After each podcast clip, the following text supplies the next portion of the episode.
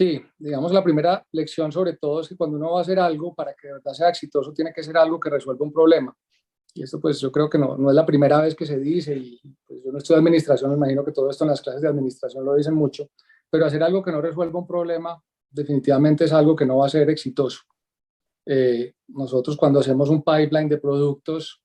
eh, digamos, lo, lo primero que hay que hacer es esto si de verdad le sirve al cliente, esto le resuelve una necesidad al cliente.